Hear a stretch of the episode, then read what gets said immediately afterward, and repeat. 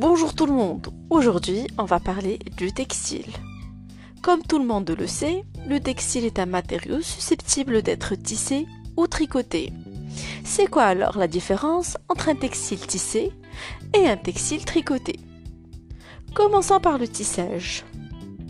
Le tissage, on le trouve généralement aussi bien dans les vêtements que dans l'ameublement. Il est réalisé suite à un entrelacement de deux fils ou plus sur des angles droits. Les fils allant à la verticale sont appelés fils de chaîne et les fils se trouvant à l'horizontale sont les fils de trame. L'entrecroisement des fils de chaîne et fils de trame constitue une armure qui est en fin de compte le tissu.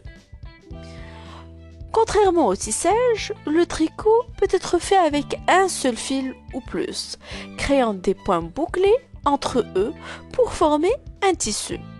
La construction en points bouclés rend les tricots plus doux, plus tombants et plus faciles à mettre. Dans le prochain épisode, on essaiera de comprendre de quoi le tissu est-il composé.